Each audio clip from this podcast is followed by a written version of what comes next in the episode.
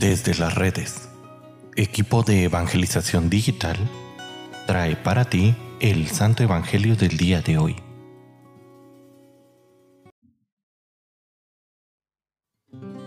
El día de hoy, sábado 6 de mayo, escuchemos con atención el Santo Evangelio según San Juan.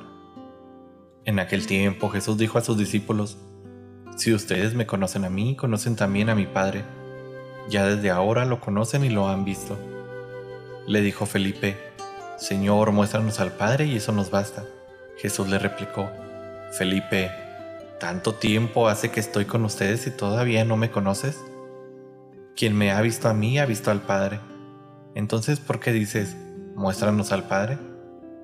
¿O no crees que yo estoy en el Padre y el Padre está en mí? Las palabras que yo les digo no las digo por mi propia cuenta es el Padre que permanece en mí, quien hace las obras. Créanme, yo estoy en el Padre y el Padre en mí. Si no me dan fe a mí, créanlo por las obras. Yo les aseguro que el que crea en mí hará las obras que yo hago, y las hará aún mayores, porque yo me voy al Padre, y cualquier cosa que pidan en mi nombre, yo la haré para que el Padre sea glorificado en el Hijo. Yo haré cualquier cosa que pidan en mi nombre. Palabra del Señor. Queridísima familia, llegamos al final de esta primera semana de mayo y el Evangelio en pocas líneas nos revela a este misterio más grande del cristianismo, la realidad de la Santísima Trinidad.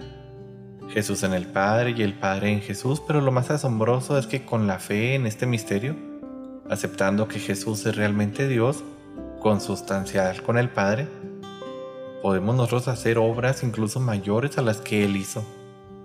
Esto nos sonará increíble, pero si realmente reconocemos que Jesús es Dios y que por lo tanto su palabra es infalible, por lo que cualquier cosa que pidamos en su nombre, Él la hará. Qué maravilloso es tener a un Dios que todo lo puede y que basta con que pidamos para que Él esté atento a nuestras peticiones. Sin embargo, quizás me dirás, yo ya he pedido mucho en su nombre y nada se me ha concedido. Y yo te puedo responder, es posible que lo haya recibido de la manera en la que no esperabas, pues Dios conoce tu corazón, conoce tu vida y sabe cómo y cuándo darnos lo que pedimos, pues también es Padre.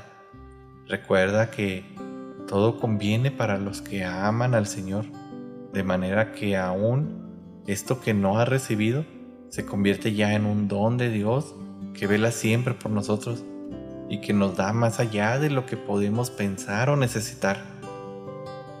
Querida familia, espero que las eh, pláticas que he compartido con ustedes en esta semana no se vuelvan en mi contra.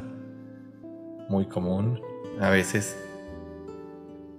Pero yo no hablo desde mi opinión. Simplemente comparto un poco de lo que he escuchado, de lo que me han enseñado.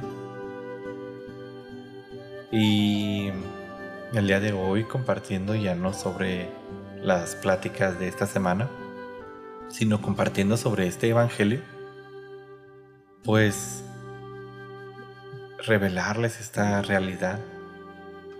Pidamos y se nos dará, aunque a veces recibamos algo diferente.